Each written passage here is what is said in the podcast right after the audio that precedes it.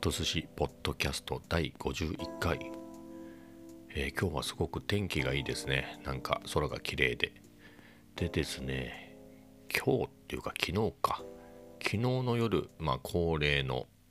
オンラインのね職場の飲み会に参加しました。まあだんだんにぎわってきましてにぎわってきたっていうのが、えーと、2人の役員の方がそれぞれやっていたんですが、えー、先にやった方の先にやっていた方の方は結構にぎわってて後から始めた方のがね2日連続なんですねあの木金と、えー、2日続けてだったのであの金曜日の方の刀は人がなかなか集まってなかったんですけどもうここね23週ですね、まあ、徐々に人が増えてきてもう10人ぐらいはね出たり入ったりで集まってくるようになりました。えー、それでですねえー、僕もその雰囲気まあどっちも好きなんですけどね。どっちの方のも好きなんですけどえっ、と金曜日の刀はえっとねもう4回45回出てるのかな。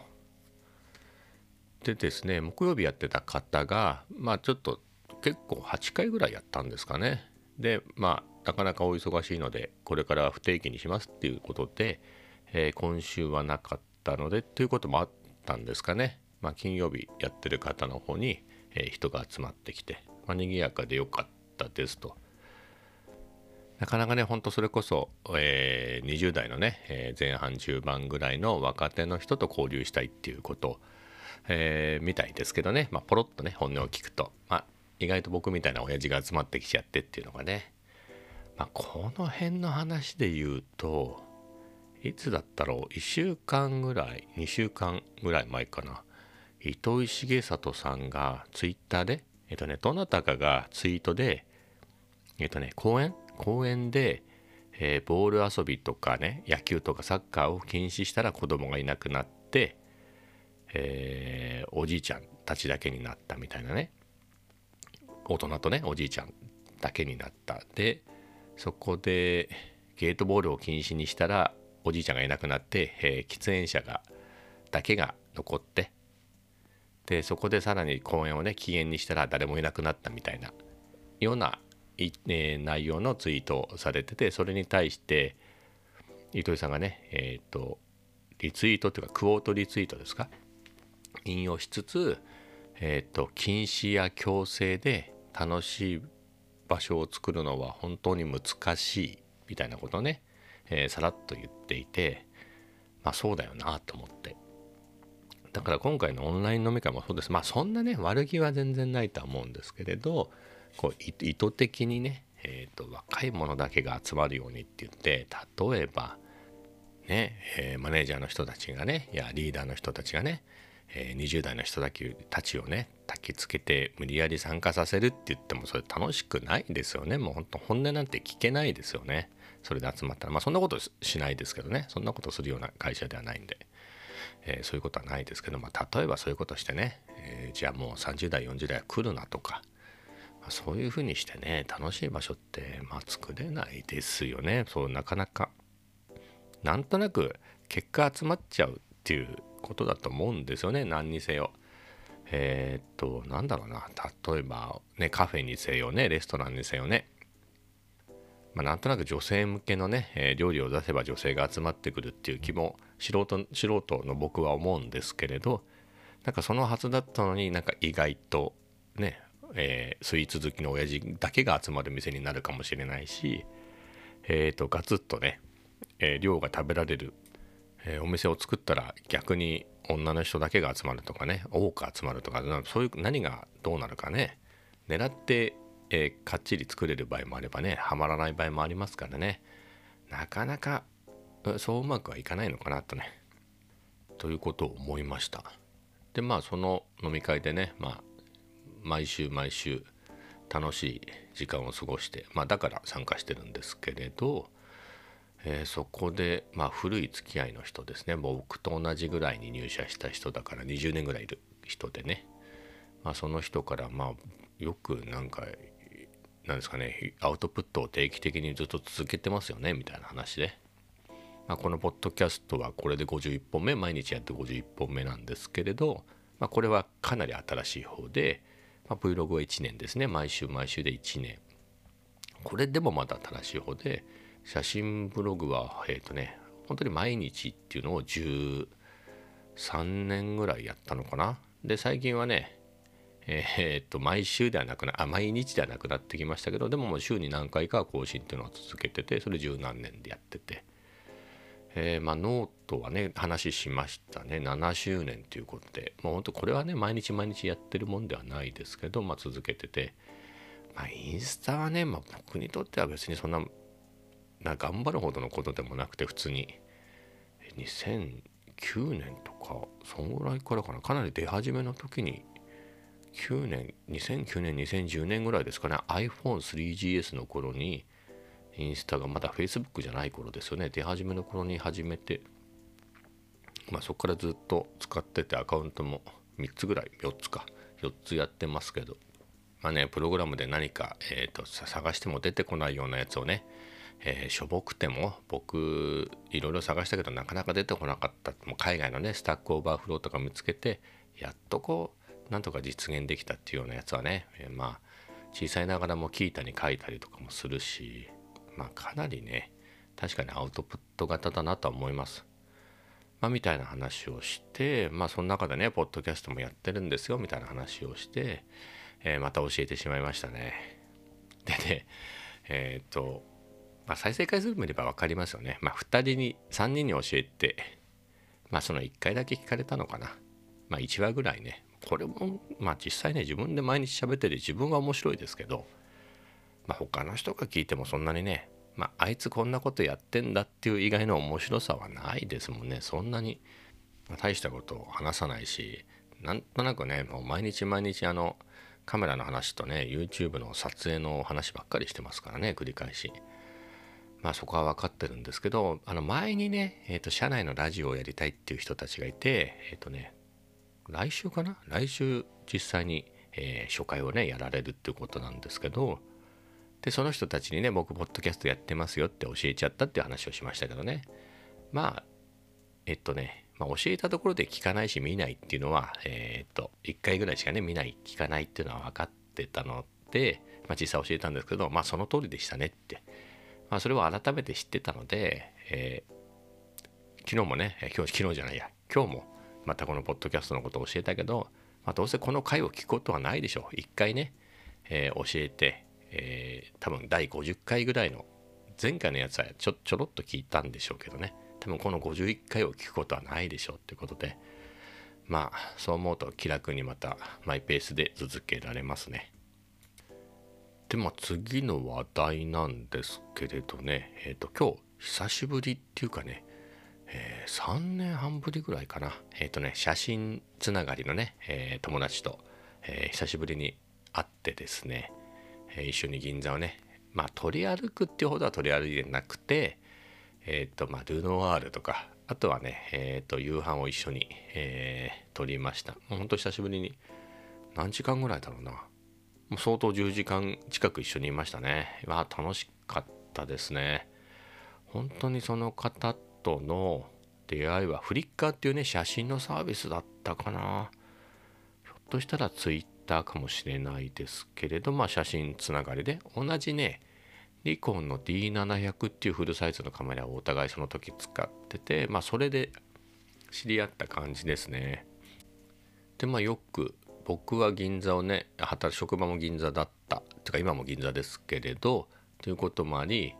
よく銀座にねもう週末も来てえー、写真を撮ってたりしたのでその方もね、えー、ちょろちょろ来ててそれで待ち合わせして会ったのが最初ですかね。もう10年ちょっと前ですね。2009年の年末に買ったカメラですから。まあそれでねよく毎週のようにね一時は、えー、写真を撮ったりしてたんですけど、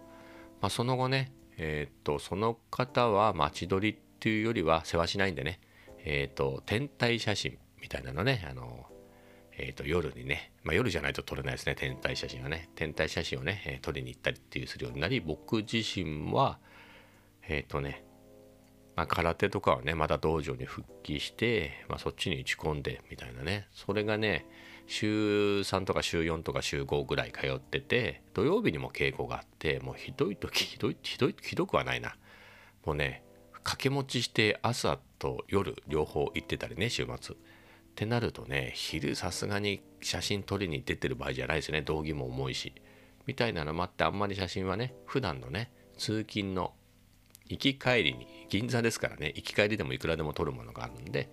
に撮るみたいなスタイルになって、まあ、それで78年経ちましたかね。ということで、まあ、Twitter などではねやり取りしてたんですけど、まあ、会うっていうのがなくてそれでねえっ、ー、と2017年の12月にねその何年かぶりで34年ぶりかでお会いしていやまた定期的にね月1ぐらいこう会いましょうよっていう話になったんですけどまあなんだかんだねえっ、ー、と Twitter のみのやり取りになっていてそれでね今回今回っていうかね去年ぐらいからね会いましょうって話をしててタイミングがね合わなかったりしてたんですけどまあやっとこう、まあ、会って、えー、のんびり過ごせましたね。もうね本当にその10年ちょっと前ね、えー、最初に会った頃はお互い同じカメラ使ってたしまあ、それでねいろいろあのレンズ試したいなこのレンズ欲しいなみたいなのね一緒に買ったり、えー、お互いのね貸し借りしてみたりみたいなのをやってね、まあ、何せ同じカメラ使ってますからね。えー、まあ、レンズも同じので使えるし、まあ、結構ね3台ぐらいは同じの買いましたかね。そのニコンの D700 まあこれはお互いがそれぞれ買ってて、まあ、それで同じのだねって言って、まあ、お付き合いを始めるようになりでその後パナソニックのルミックス G3 っていうねちっちゃいマイクロフォーサーズのカメラをすごいね一時ね投げ売りしてたんですよね。3万ぐらいでね新品買えたんですよね。で僕らはそれぞれまたそっかその前に GF1 っていうマイクロフォーサーズのねパナソニックの2号機ぐらいですかね初期の。それをお互い持ってて確か。でレンズは持ってたからこの G3 買いませんかみたいな感じでお互い買ってね。でその後オリンパスのねマイクロフォーサーズの OMD EM1 EM5 かの最初のやつを2人でねえっ、ー、とね2012年かなのゴールデンウィークの最終日にね、えー、と中野の富士屋カメラっていうとこにね2人で、えー、と買いに行って買った記憶がありますね。でその後翌年かお互いがその富士フィルムの XE1 っていうのを買ったんですよね。多分同じレンズで。でそこまでは一緒で。で XE1 をね2013年の6月に僕が買って、まあ、お互いその後の辺の時に買って僕が2ヶ月後の8月にまた道場に復帰してもともと通っていた道場に復帰して、えー、通うようになってねもうそこからですねそこからもう僕がねカメラ以外のことをねカメラ自体はねあの本当空手の時も一応持っていったしえ平日はねもちろんいつも持ってて仕事の行き帰りで撮ってたので、まあ、写真自体はやってたんですけどじゃあ写真が一番の趣味でもう一日中カメラのことを考えてっていうわけでもなくまあそれでも道場に復帰してから3台ぐらいはカメラ買いましたかね。34台は買ってましたけどね。かといって週末ガンガン撮りに行くみたいな生活はしてなかったのでというのもありだったのですがまあ、それでも、まあ、久しぶりに会いましょうよって言って2017年の12月ですかね、まあ、久しぶりに会って。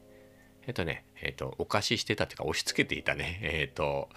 えー、レンズもあったのでそれを返してもらってね一緒にじゃあそれもう使わないから売りたいんで一緒に中野に行きましょうよって言ってね中野で会って、えー、そのいらないレンズを売ってね AirPods 代にしたとかね、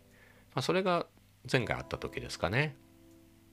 でその後もお会いしてなかったんですね。定期的に会おうって言ってたんですけどね。なかなかタイミングが合わなくて、えー、お会いしてなかったのがまあ昨日やっと昨日じゃないや今日ね。今日やっと会いました。全くではないですけどそんなにね新しいカメラ自体にねもう何年もね興味がなかったキャッチアップもしてなかったんですよね。まあなんとなくえー、なんとなくはね、えー、知ってましたけどかといって今ねキャノンの EOSRP っていうのを使ってますけどまあそういうのねキャノンがミラーレス出したっていうのもなんとなくは知ってたけどそれがどういう立ち位置のどういうスペックのかっていうのもねえー、全然分かってなかったですしなんとなく、まあ、キャノンやニコンがミラーレスのフルサイズのミラーレスに参入してそういうのを出したっていうのはなんとなく知ってましたけどいくらぐらいしてどれぐらいのスペックでみたいなのをね、えー、全然知らなかったしみたいなところから、えーと、ここのポッドキャストでもずっと話してますけどね去年、えーと、Vlog ね YouTube をやり始めて、まあ、動画っていう観点からね、えーとまたカメラを新しく買って撮るようになってたのでまたいろいろねカメラのことばっかりここでもいっぱい話してますけど、まあ、そういう興味も出てきてね詳しくまた再びキャッチアップしてきたのでまあカメラ仲間をね、えー、とまたじっくりカメラ談義をしたいなということで、えー、会いました。まあ、銀座線で来られるっていうことだったので、まあ、 Apple Store ね銀座の前で待ち合わせして、まあ、そこからまあ取り歩くって言ってもね人も多いのでじゃあカフェでね、カメラ談義っていうことでルノワールに行きましてやっぱ銀座ね週末の銀座ね平日だってなかなか混んでますからねカフェなんてスタバなんて。どうやって入るんだろうっていうぐらい混んでますから。まあねえっ、ー、とルノワールのが手っ取り早いなと思ってねあのカフェを探してうろつくぐらいだったらそんな1,000円弱払ってねゆっくりできるんだったらねもう900円ぐらいでねえー、コーヒー飲めますからね。それでゆっくりして長いしても別に邪険に扱われることもないしっていうことで。ルノワール行ってきましてまあ最近ね急に飲み始めたアイスコーヒーを水出しアイスアイスコーヒー830円っていうのを頼んで飲みましたけど、まあ、そういう意味では水出しのアイスコーヒーっていうのも初めてですね。アイスコーヒー自体もねこの間えー、っと初めて自分のお金で頼んだっていうぐらいですから。まあ美味しかったったですね。すっきりして、うん、あれも美味しいな。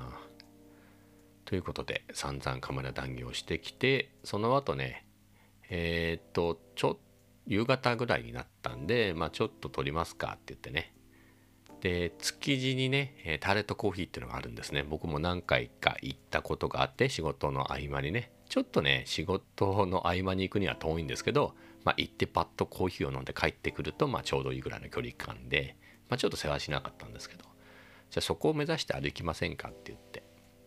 でその前に、えーと、交通会館でねあの僕がいつも買ってた、え、コーヒー豆をね、えーと、モカジャバコーヒーロースターっていう千歳烏山っていうところに焙煎所があるところなんですけどそこがね、えー、交通会館のマルシェに、えー、土曜日大大体の土曜日は売りに来るんですよね。まあ、そこいつも買ってたので、まあ、せっかく、えーと週末週末に来たんでねで買ってでそこから築地のタレとコーヒーまで歩いてえっ、ー、と幸いえっ、と席も空いててね。席もねほんとちっちゃいんですよ。ほんとちっちゃい。僕が行く中の行くカフェの中で一番ちっちゃいんですね。でもねもうほんとコロナの前はね外国人のお客さんもいっぱいいたし今でもね地元のお客さんがいっぱい来ていっぱいっていうかねあの普通にさりげなく来てねパッと飲んで、えーと、外のベンチで飲んで帰るぐらいのね親しまれ親しまれてるお店ですけれどまあ、中のカウンターがね、えー、4席か5席ぐらいあるんですよね、まあ、そこが全部空いてたので、えー、ゆっくりカメラ談義をまたしました。本当に久しぶりでしたね。本当ねコロナのにねえっと緊急事態宣言1回目の緊急事態宣言のちょっと前に小池都知事がもうピンチなのでみんなリモートにしてよみたいな要請都知事からの要請っていうのがあったんですけどもうまさにその前日あそのあった日ですね。要請があった日にえーと、職場のね、えー、同僚の子とそうカフェとか行ってみようよっていう話をしててちょうどその日に行ったんですよねターレットコーヒーに久しぶりに。っていうのが最後だったのでもうほんと1年2週間ぶりぐらいの1年3週間ぶりぐらいですかねで、えー、ターレットコーヒー行きましたね。何せね定期もなくなっちゃったのでなかなかこっちまで出てくるのもこっちっていうか銀座まで行くのもね前は定義があったからね、まあ、なんとなくそこを目的にしていこうかっていう感じで言ってたのがねそれがなくなるとわざわざ行く理由もなかったのでましてや築地っていうとね用事がなかったのでほんと久しぶりに行けました。でその後ねまたえっ、ー、と歩いてちょっと取り上げてね夕方ねいい感じの光になったんでちょっと撮ってたんですけど寒かったんですよねほんと今日。びっくりするぐらい。僕がカットソーにジャケットいや本当にねえーと、ストール持ってってよかったですよ。それがなかったらほんときつかったですね。まあみたいな感じで。それでも寒かったので、えー、ちょっとなんか食べましょうかって言ってね夕飯食べていきましょうって言って。で僕が Vlog で紹介してた、まあ、ランチのローテの昔よく通ってた魚様っていうとこ行ってみたいっていうんで、えー、そこでね夕飯を一緒に。多分なんですけどそこのお店僕10年ぐらい通ってるんですけれどランチしか行ったことなくて本当に先月ぐらい、えーと、YouTube で、えーと、ちょろっとね今週のランチみたいな感じで紹介しましたけどその時がね一人で行ったのが初めてっていうね一人で行くのは初めてだったのがその時だったんですけど夜行ったのがねえー、と初めてでしたね今日が。うんとねお互いお酒を飲まなかったので、まあ、ソフトドリンクや僕がジンジャーエール2杯の、えー、その友人がノンアルコールビールを2本飲んだぐらいであとはねそんなにガツガツ食べるってんでもないので、まあ、それでもそこそこ頼めましたかね。それで2人で6000円ちょっとだったんでまあいかに飲まなかそんなね別にめちゃめちゃ安いお店とかねそういう感じのね売りのお店ではなくて、まあ、普通の値段のとこなんですけどね、まあ、お互いそんなにガツガツ食べないし飲まないしなのでそのそれぐらいでね1人3000円ぐらいで、えー、済みました。その上に、えーと、ごちそうになりました。ありがとうございます、まあ、みたいな感じね。そこでもいろいろなね。まあお互いね50代になんでまあそれで久しぶりに会うと病気の話になっちゃいますね。本当に僕もね本当に、えー、通院してますしその方も、えーとまあね、なんか病気で通われてると、まあ、本当にね、まあ、深刻といえば深刻ですけど、まあ、命にかかるような深刻さではないですけどね、まあ、でもお互いいろいろ病院に行ったりとかね、まあ、いろんな話をして、まあ、老後の話をしたりとかですね。まあね、えーえー、定年退職もねあの見えてきますからね、えー、視野に入ってくる、ね、年頃なので、まあ、そういう話をしたりしましたけど。でねその方は沖縄が大好きでもう本当にね毎年毎年毎年1回は最低でもね沖縄っていうか宮古島に行かれてた方なんですけれどでも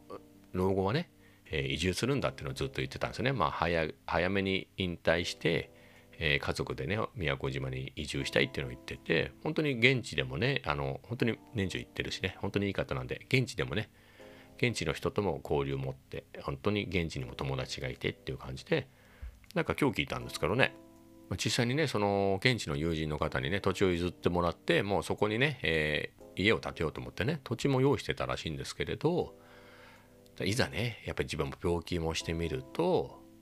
やっぱ地方っていうかねお島ですからね大きい病院っていうのがないから一つしか病院がなくて大きい病院はないのでちょっとなると沖縄本島だったりもっともっとややこしい病気ちょっとややこしい病気になったら今度本能まで来なきゃないみたいなんで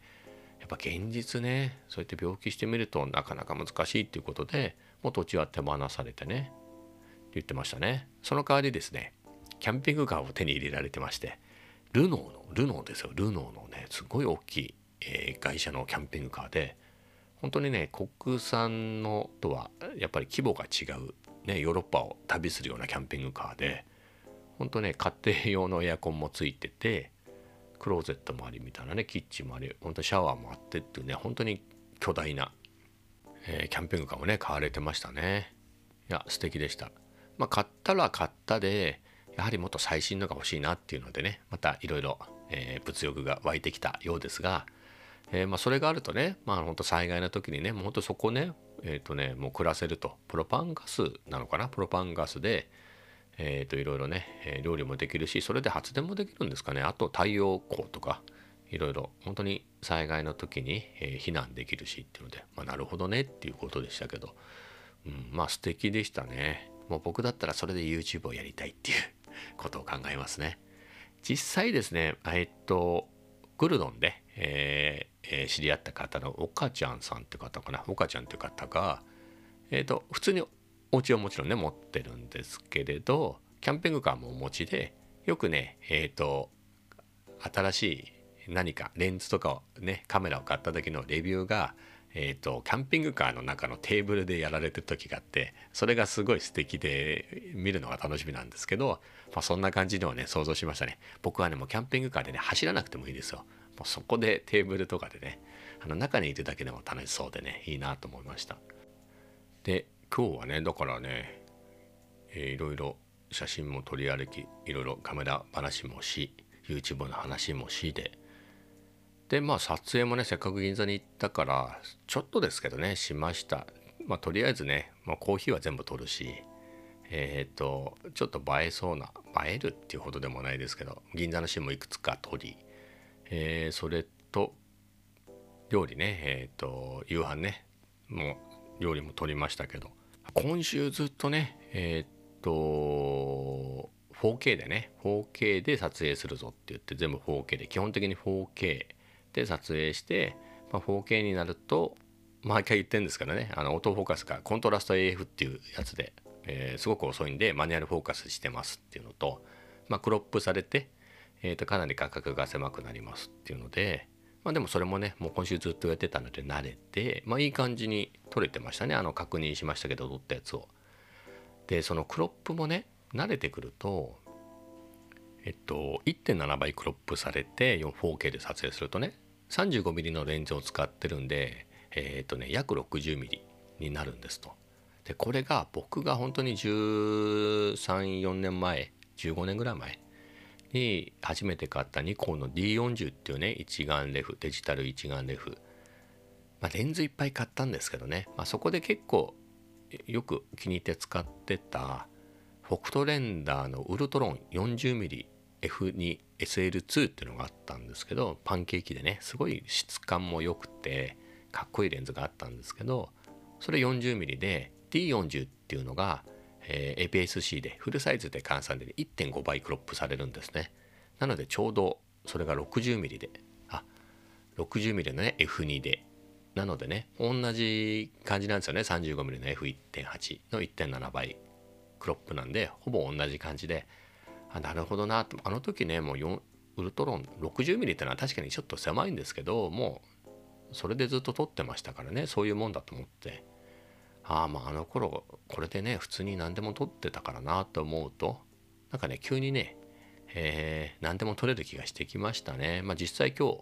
えー、クロップされた状態でねもう街動画はそれで撮ってましたけどまあ、確かに狭いとはいえまあ全然その頃のね感覚をちょっと思い出してきていやもう楽しくなってきましたね。まあそうなると毎日この話をしてますが、まあ、アルファ7系はねまだいいかなと。もうちょっと先でもいいかなって今 EOSRP でねまあだからこのクロップされてしまうね。だから自分で 60mm って絶対選ばないですよ。その普通に1本で撮る時に 60mm の画角のレンズって僕まず選ばないからそれがね 35mm が一番好きで 35mm のレンズを買ってますと。ただ 4K で撮ったら1.7倍クロップされて 60mm になるから使ってるっていうだけなんで、まあ、その本当の十何年か前にね、えー、買った誕生日に買ったんですけど誕生日プレゼントっていうことでそのウルトロンっていうねレンズ 40mm のレンズを。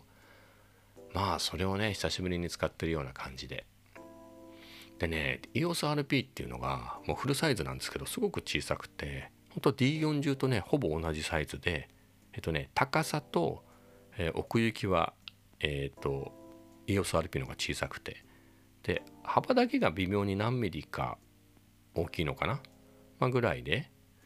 まあ軽さはねミラーレスでね全然 EOSRP の方が軽くてなのでね本当に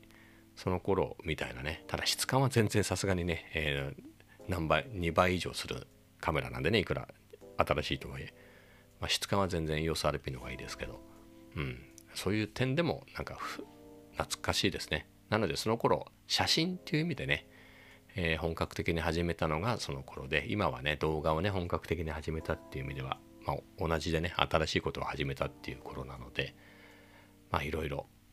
写真から動画に変わりましたけどまあまた新鮮な気持ちで。でその頃ねえー、よく取り歩いてた、えー、友人とも久しぶりに会ったしでこれからねまた定期的に会いましょうっていうことなんで、まあ、またまた、えーと、いろいろ、えー、楽しんでいこうと思います。もうそろそろ30分になったんで今日はこの辺で。